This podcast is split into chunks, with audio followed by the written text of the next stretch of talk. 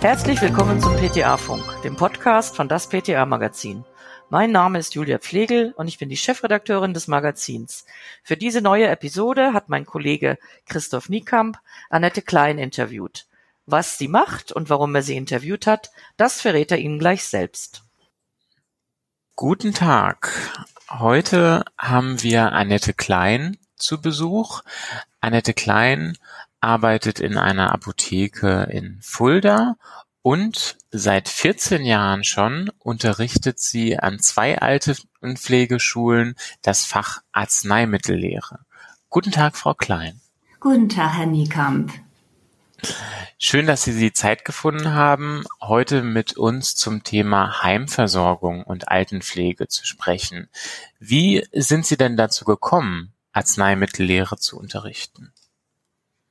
Ich habe vor 14 Jahren eher zufällig eine Annonce hier in der lokalen Zeitung gesehen. Eigentlich wurde die Mitarbeit eines Mediziners gewünscht und gesucht, der das Fach Anatomie in der Altenpflegeschule unterrichten sollte. Und ich war aktuell ja bereit für irgendeine neue Tätigkeit, eine zusätzliche Tätigkeit und habe mich da einfach mal drauf gemeldet. Und da ist dann ja mehr zufällig zur Sprache gekommen, dass auch das Fach Arzneimittellehre unterrichtet wird und dass sie da auch einen Apotheker suchen. Hm, na, das passt doch dann super. Was für Inhalte bringen Sie den Auszubildenden bei? Also, das beginnt zunächst mal mit einer allgemeinen Einführung. Da werden Themen behandelt wie das Arzneimittelgesetz. Es wird darüber gesprochen, was die Verschreibungspflicht bedeutet oder was eine Apothekenpflicht bedeutet. Ähm, Im Zusammenhang mit der Verschreibungspflicht kann man dann erklären, welche Rezepttypen es gibt. Für die Schüler in der Altenpflege, die ja zum Teil sehr jung sind, ist es nicht klar, hm, warum es ein grünes Rezept gibt oder hm, wie lange BTN-Rezepte gültig sind oder eben was hm, die Besonderheit oder die, die Gültigkeitsdauer für die normalen Rezepte sind, für die gesetzlich Versicherten. All sowas ähm, ist im allgemeinen Teil erstmal zu besprechen. Lagerung von Arzneimitteln, Verfalldaten, Aufbrauchfristen, all sowas. Und dann ähm, kommen die einzelnen Arzneimittelgruppen dran. Was macht Ihnen besonders viel Spaß an dieser Lehrtätigkeit? Ja, also ich fand von Anfang an, dass sich der Blick sehr weitet, dass man doch in ein anderes Berufsfeld blickt und dass man neue Eindrücke bekommt. Man schaut über den Tellerrand hinaus.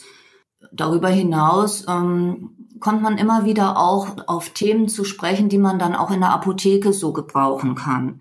Also Zum die Sensibilität, die ja steigt. Zum Beispiel ähm, das Thema Diuretika, dass das für alte Menschen eine durchaus auch ja riskante Arzneimittelgruppe ist, ähm, die sich doch auch auf den Kreislauf so auswirken kann, dass die Sturzgefahr steigt dass man also so, gerade alten Menschen, die Diuretika, also Wassertabletten einnehmen, dass man die darauf hinweisen muss, dass sie immer wieder doch auch genug trinken müssen. Ja, und dann mochte ich auch, dass man das eigene Fachwissen so aktiv erweitert, dass man da wirklich selber was ausarbeitet. Hat sich Ihr Blick auf die Pflege, auf die Altenpflege irgendwie verändert ja, als ich angefangen hatte vor 14 Jahren, hatte ich persönlich eigentlich nur einen ganz vagen Eindruck von Arbeit in Pflegeeinrichtungen oder ähm, auch von der Ausbildung zu der alten, in die, in die Altenpflege hinein. Inzwischen ist das ja anders geworden. Inzwischen sind ähm, diese Themen ja wirklich ähm, auch Gegenstand in der öffentlichen Diskussion. Also gerade während der Corona, ich sag mal Hochzeit, wurde ja sehr viel auch über die Pflegenden gesprochen und über ihre Leistungen in den Heimen. Ich habe das einfach schon früher jetzt durch diese Tätigkeit wahrgenommen, würde ich sagen. Dann habe ich in der Ausbildung auch wahrgenommen, dass die sehr weit gefächert ist.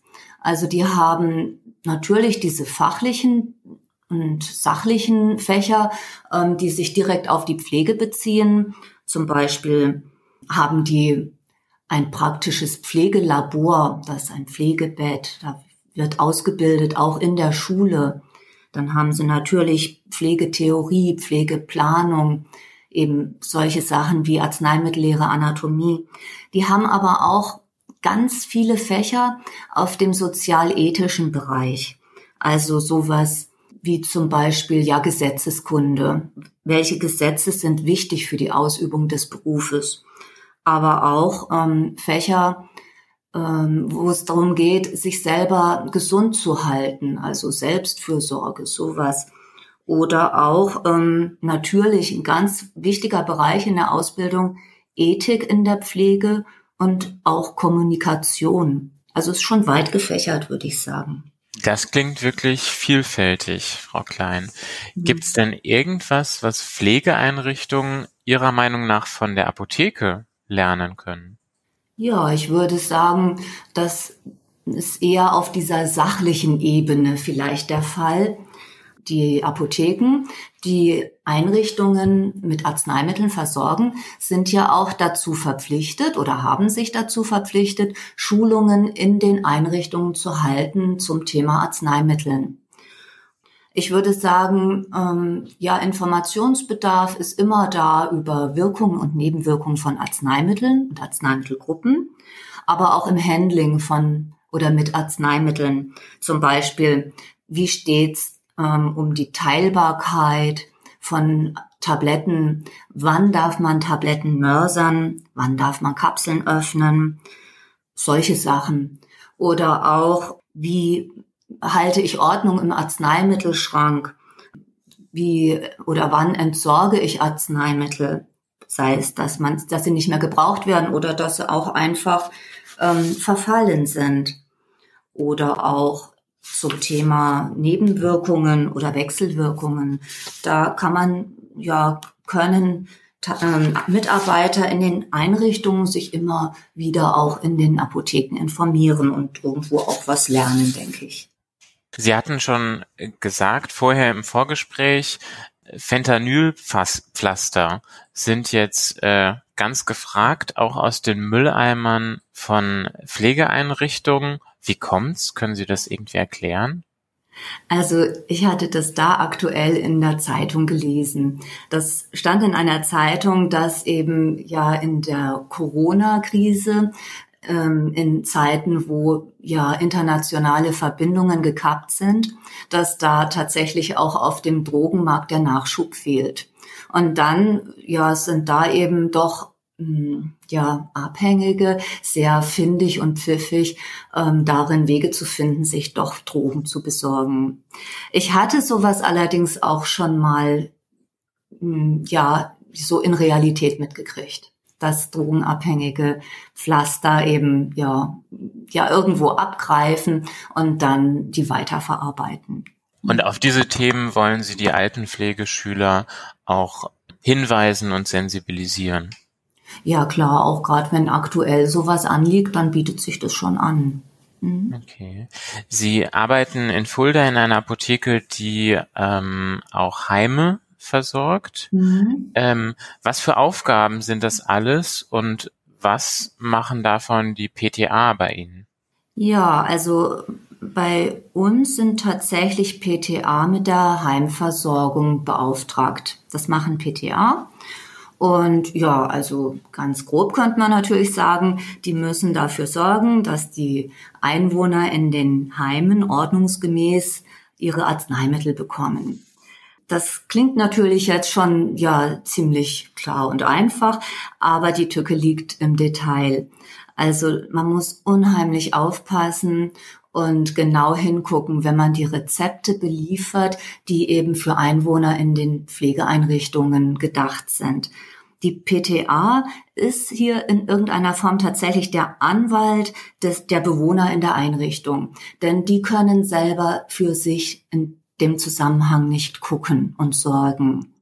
Also die müssen zum Beispiel schauen, ist dieses Medikament ent, äh, eventuell doppelt verordnet worden. Also sei es, dass zwei unterschiedliche Fachärzte ein und dasselbe Medikament oder zwei Medikamente aus der gleichen Gruppe ähm, verordnen oder dass ein oder derselbe Arzt das tatsächlich in kürzerem Abstand zweimal verordnet und ähm, muss dann, wenn sie sowas sieht, ja, sich rückversichern, wie das denn gemeint wäre. Sie muss Wechselwirkungen erkennen. Zum Beispiel, wenn kurzfristig ein Antibiotikum dazu verschrieben wird zu den normalen Medikamenten. Da können gravierende Wechselwirkungen auftreten. Dann muss sie Rück, äh, Rücksprache halten mit dem verordneten Arzt.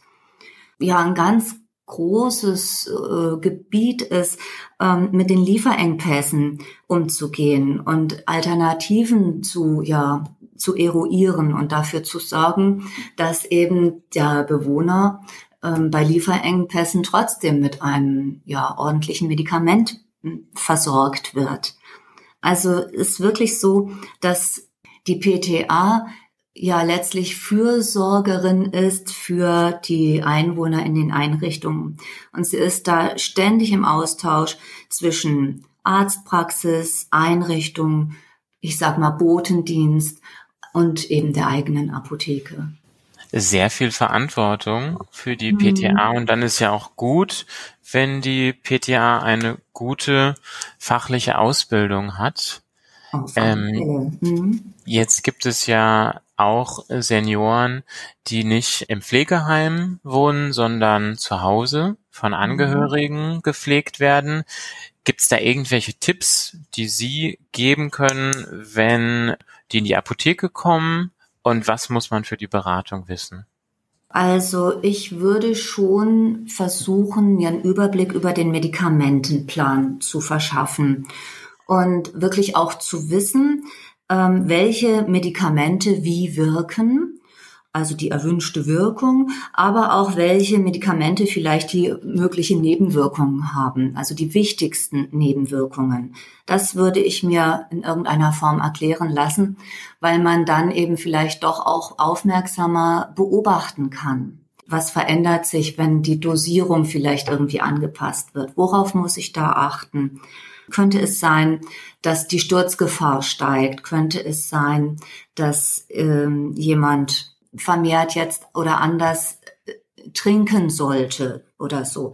Also eben, wenn jemand ähm, Diuretika nimmt, diese Wassertabletten, dass er dann wirklich genug trinken muss, gerade auch jetzt im Sommer. Oder dass jemand, der Gerinnungshemmer nimmt, Blutgerinnungshemmer, dass man da die Gefahr von Blutungen kennt, dass man ähm, da auch bei bestimmten Sachen, zum Beispiel beim Nägelschneiden oder so, besonders vorsichtig ist. Oder ähm, Wechselwirkungen zwischen Medikamenten und Nahrungsmittel, also Alkohol zum Beispiel, ähm, sollten auch zumindest bekannt sein. Vielen Dank für die vielen Tipps. Ähm, zum Abschluss wollen wir Sie persönlich noch ein bisschen kennenlernen, und zwar mit dem Aufreger der Woche. Mhm. Worüber haben Sie sich denn in den letzten Wochen am meisten aufgeregt oder gefreut? Was ist Ihnen im Gedächtnis geblieben? Naja, also meine letzten Wochen sind schon auch vom der Corona-Pandemie geprägt. In der Wahrnehmung, sage ich mal. Und eben ähm, besonders gefreut habe ich mich, dass in meiner engsten Umgebung, in meiner Familie und in meinem Freundeskreis keiner krank geworden ist. Also denen geht's allen gut. Und ich finde, da kann man schon auch dankbar sein. Und ja, aufgeregt würde ich schon sagen, ähm, also mich ärgert wirklich, wenn die Corona-Pandemie geleugnet wird.